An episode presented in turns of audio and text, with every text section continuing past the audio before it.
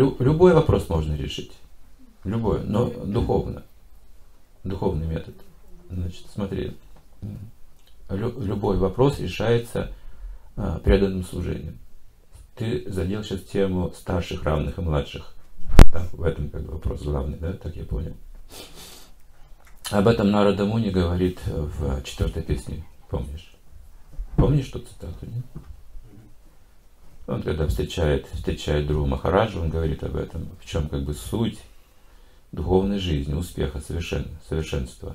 Когда а, старшие заботятся, любовь проливают, от старших исходит.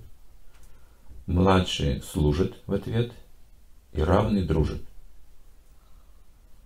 Значит, вот если кто-то старший, от него должна исходить не критика, а любовь. Тогда, естественно, младшие начинают слушать, заботой, когда исходит от старшего. Если он способен позаботиться, понять, как быть снисходительным, прощающим и уметь как бы давать наставления, вести за собой, его, естественно, принимают и слушают. И равные дружат. Обязательно должны быть дружеские отношения с равными. Равные это примерно разница в 3-5 лет в сознании Кришны. Они постепенно как бы сравниваются со временем. Сначала есть разница, а потом со временем сравниваются.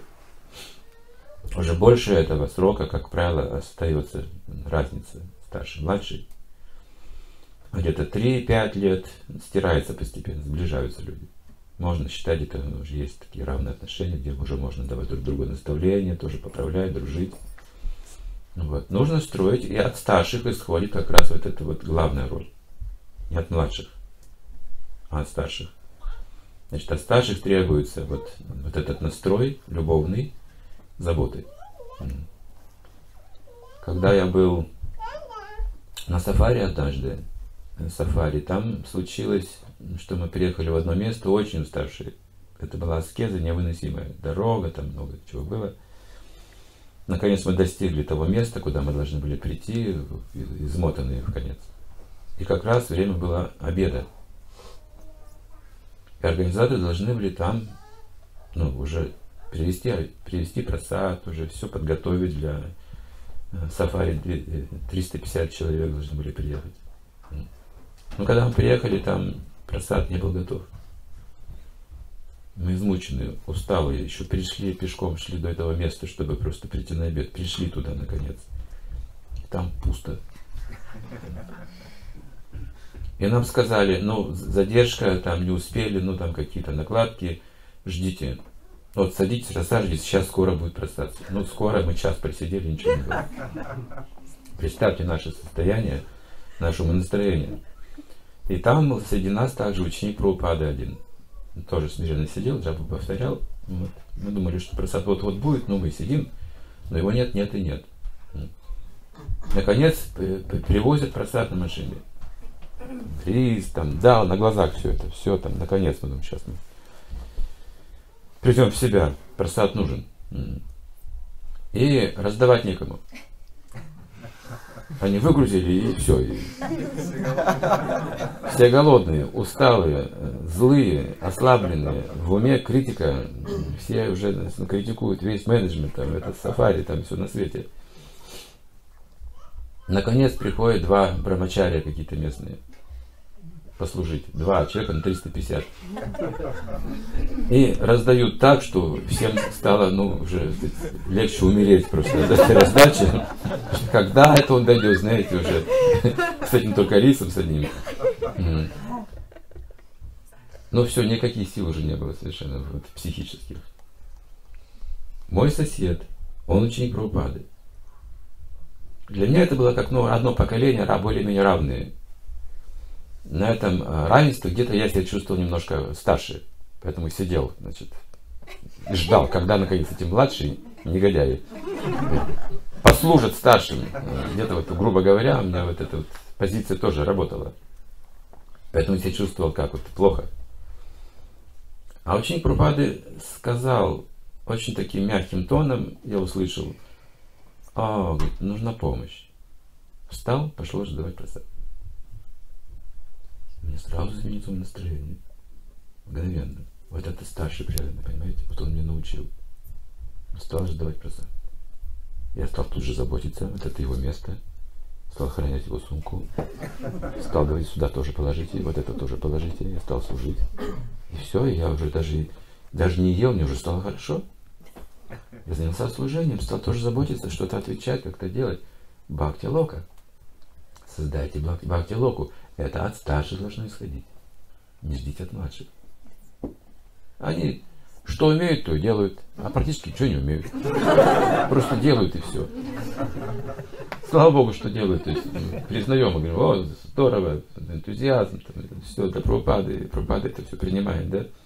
Даже наше не очень квалифицированное служение, но есть энтузиазм, есть искренность, все, гуру примет. Но вот эта забота и любовь, о которой речь любовные отношения, это от старших должно исходить. Дать почувствовать, младшие могут только старшие такую заботу. Вот, поэтому стараемся. Если это по какой-то причине не получается, может быть, ну, бывает такое. Если мне, скажем, ну, места нет, скажем, вот в этой среде такого почитаемого, да, что меня никто не слушает. Я пытаюсь что-то делать, но мне они не очень так неинтересно это да, другим. Я просто занимаюсь преданным служениями, по-другому, без претензий. Просто продолжаю быть преданным служению, то есть у меня есть возможность проповедовать, там, книги распространять, там, много чего могу делать. И видя это, младшие начинают понимать, вот преданный, вот старый преданный, смотрите. Может быть, лично о нас он не заботится, но он в миссии постоянно, смотрите, он постоянно книги распространяет, он умиротворенный, он счастливый, он служит своему духовному учителю. Это прекрасный пример. Видите, можно таким путем действовать. Но если старший преданный будет требовать от младших, возникнет вот это давление насилия, начнется протест. То есть не требует ничего. Ничего старший не требует от младшего, поймите. Если бы мой гуру от меня бы требовал что-то, нет, нет, нет. Он может иметь право потребовать, когда нужно, но он меня просит. Не мог бы ты если видит, что мне что-то не нравится, говорит, не мог бы ты. Однажды вот он меня позвал, в Динаморске, на улице прям. Сидел на скамейке с учениками. Я там подошел, на читание чана, говорит, слушай, говорит, у меня есть ну, мысль такая. Неплохо было бы написать книгу о хашами. Я подумал, вот, боже мой. Меня, меня опускают до греха с хашем постоянно, потому что я вот грехастая.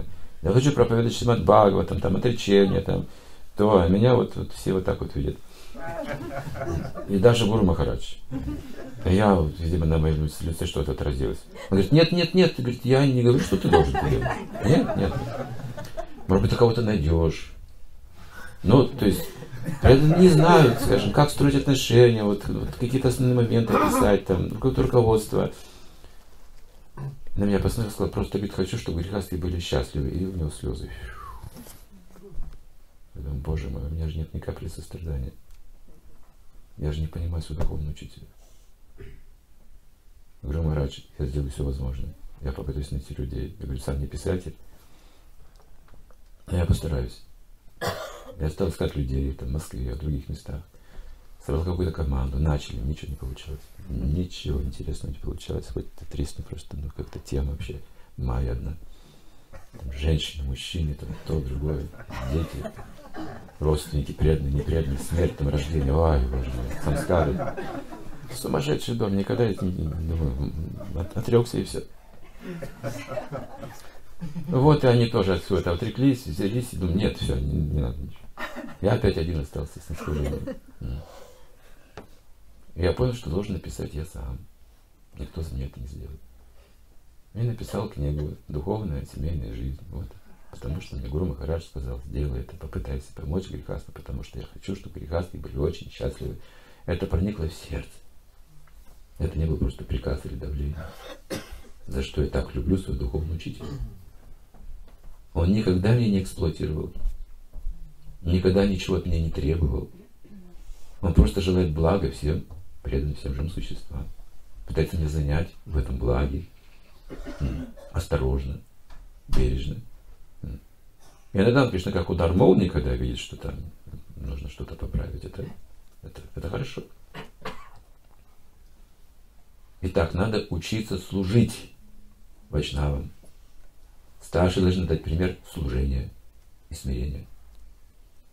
Самый смиренный в ядре должен быть самый старший преданный.